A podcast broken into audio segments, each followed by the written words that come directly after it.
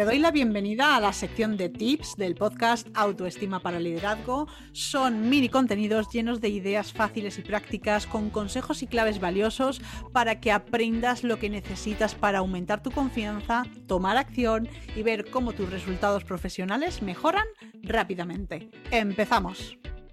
Cuando la mente se va al futuro, empieza un viaje con destino en el miedo y en la ansiedad y por eso es tan importante que cuando notes la preocupación seas capaz de ponerle freno. Y por eso voy a hablarte hoy en el episodio del podcast de cinco preguntas que te ayudan a superar el miedo. Y antes de empezar, estivalisbilbao.com, soluciones para tener la mentalidad que necesitas para conseguir tus objetivos profesionales a través de la autoestima.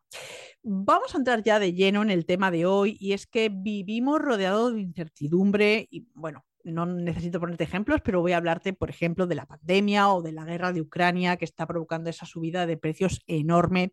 Y la característica principal de estas situaciones de incertidumbre es que no podemos hacer nada para cambiarlo. Y por eso quiero enseñarte hoy una estrategia que te permite trabajar en lo único que depende de ti y es tu actitud, la forma en la que respondes a las cosas que te pasan. Entonces, lo primero que quiero que sepas es no te sientas culpable, porque tener miedo es normal. La cuestión es que si estás asustada, lo que necesitas es una forma de conseguir calma y por eso vamos a utilizar la fórmula de las preguntas. Em, si quieres profundizar más en este tema, te recomiendo que escuches el episodio 46, Paralizada por el Miedo, para que veas un caso real de una clienta mía cómo le ocurrió y bueno, pues algunas ideas que también te van a ayudar a completar lo que te cuento hoy en el podcast. ¿Cuáles son esas preguntas? Bien, pues he formulado cinco que son eh, muy, muy potentes y muy fáciles de contestar. La primera es, ¿qué es lo peor que te puede pasar? Imagínate, mi miedo es perder un cliente. Bueno, pues lo peor que me puede pasar es eso. Si realmente creo que estoy haciendo un mal trabajo, eh, el miedo puede ser perder ese cliente, pero ¿realmente es tan grave? ¿Es tan terrible perder un cliente? ¿Por qué? Si es que hay muchos más. Entonces, realmente cuando tú sabes qué es lo peor que te puede pasar, en este caso con el ejemplo, si hago un trabajo mal y es perder un cliente, y luego digo, pero si hay muchísima gente que podría hacerlo. Esto supone aceptar esa situación. Entonces, recuerda que no tenemos poder para cambiarlo. Si yo tengo un cliente y el cliente decide que no está contento y que se quiere ir, yo eso no lo puedo cambiar. Entonces, en el momento que lo aceptas, lo que ocurre es que tu preocupación se reduce y ahí es cuando puedes empezar a concentrarte en una solución. ¿Y cuál sería la pregunta número dos? Bueno, pues la pregunta número dos tiene que ver con los pasos de bebé y es ¿cuál es el paso más pequeño que puedo dar para acercarme a mi objetivo sin sentir miedo. En este caso, entiende que la respuesta va a ser algo que probablemente te va a poner nerviosa. ¿Por qué? Porque estás saliendo de tu zona de confort pero lo importante es que te permite avanzar porque no te quedas bloqueada. Entonces, por ejemplo, siguiendo con el tema de, bueno, pues he perdido un cliente, ¿cuál sería el paso más pequeño que yo podría dar para acercarme a mi objetivo sin sentir miedo? Bien, pues a mí, por ejemplo, entre otras vías, me salen clientas cuando acudo a eventos. Entonces, ese paso pequeñito que a mí me ayuda a avanzar, pero que no me bloquea porque no me, no me da una situación de pánico, sería investigar cuáles son los próximos eventos de mi ciudad. ¿Ves? Esto es un pasito de bebé, es una cosa sencilla, no me da miedo para nada, pero eh, me acerca realmente a mi objetivo. ¿Te está gustando este contenido? Si es así, suscríbete y así vas a ser la primera en escuchar el próximo episodio en cuanto lo suba. Y además de qué es lo peor que puede pasar y cuál es el pasito más pequeño que puedo dar para acercarme a mi objetivo, la pregunta número tres sería, ¿qué puedo hacer ahora con lo que tengo?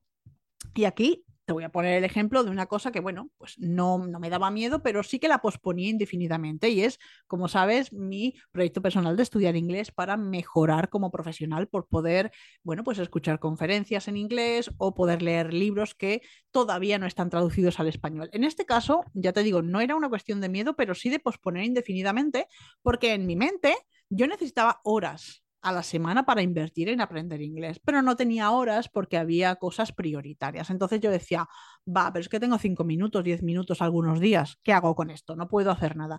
Cuando me planteé qué puedo hacer con lo que tengo, me di cuenta de que había aplicaciones que en tres minutos podía hacer una lección. ¿Esto me va a acercar a mi objetivo? Por supuesto. La cuestión es que a día de hoy llevo 265 días aprendiendo inglés cada día.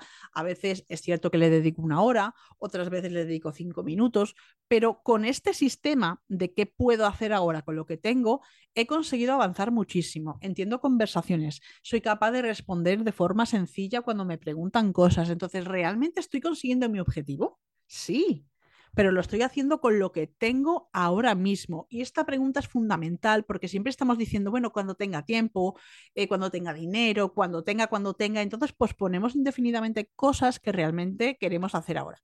La pregunta número cuatro es, ¿a quién le puedo pedir ayuda? Y aquí te voy a poner un ejemplo real. Hace poquito, la semana pasada, he realizado una masterclass sobre síndrome del impostor para fotógrafos y bueno, cuando me reuní con la persona que me contrató, me contó una serie de preocupaciones específicas de los fotógrafos y una de ellas era no me siento un artista. Claro, yo aquí me quedé un poco bloqueada diciendo, mm, pero yo es que esto no lo trabajo, entonces, ¿cómo puedo dar un, un, buen servicio, una buena formación? Y entonces me planteé esta pregunta, ¿a quién le puedo pedir ayuda? Y resulta que tengo una amiga que es artista, es soprano y es coach para artistas. Entonces yo le pregunté, oye, mira, eh, ella que ya ha hecho mis cursos de síndrome de impostor, que también ha sido clienta mía, que sabe cómo trabajo, le digo, oye, eh, ¿cómo puedo enfocar esto para artistas? Y ella me dio una serie de ideas con las que yo desarrollé un ejercicio y al final el ejercicio fue un éxito. ¿Por qué? Porque en algo que yo no sabía decidí pedir ayuda. Eh, siempre cuando pidas ayuda es muy importante que le pidas ayuda a una persona que realmente esté preparada para ayudarte, esto es fundamental, y luego que tú estés también para esa persona cuando te necesites. Esto es muy, muy importante. Y por último, la pregunta número 5, que no, no es la menos importante, aunque esté en el último lugar, es ¿qué he aprendido? Y aquí te voy a contar una anécdota con mis sobrinos, que bueno, pues cuando vienen a mi casa siempre les gusta que les prepare algo especial, algo que a ellos les guste. Y una de las cosas que me pidieron fue, oye, ¿por qué no me preparas patatas deluxe? Así que bueno, yo que no las había comido, las preparé y cuando se las comieron les pregunté, mm, oye, ¿qué tal? ¿Qué os parecen? Y entonces mi sobrino mayor me dice, eh, ¿te puedo decir lo que no me ha gustado? Y le dije, por supuesto, porque si no me lo dices, la próxima vez voy a volver a hacerlas igual y no te van a gustar. Y entonces me dice, pues mira, es que me gustaría que tuvieran más especias. Vale, he aprendido que quiere que ponga más especias. Y también me dijo, uy, y, no tienen la piel, a mí me gusta que tengan la piel. Y yo pues apunté esos aprendizajes. Y luego le pregunté al pequeño, me dice, es que esto pica, porque las especias, entre otras cosas, llevaban picante, y no me gusta que pique. Y es que por dentro sabe raro. Claro, yo les había hecho las patatas al horno y estaban acostumbrados a hacerlas, a comerlas fritas. Entonces, ¿qué es lo que he aprendido? Bueno, pues que para que a ellos les gusten, tienen que tener más especias, sin picante, con la piel y fritas.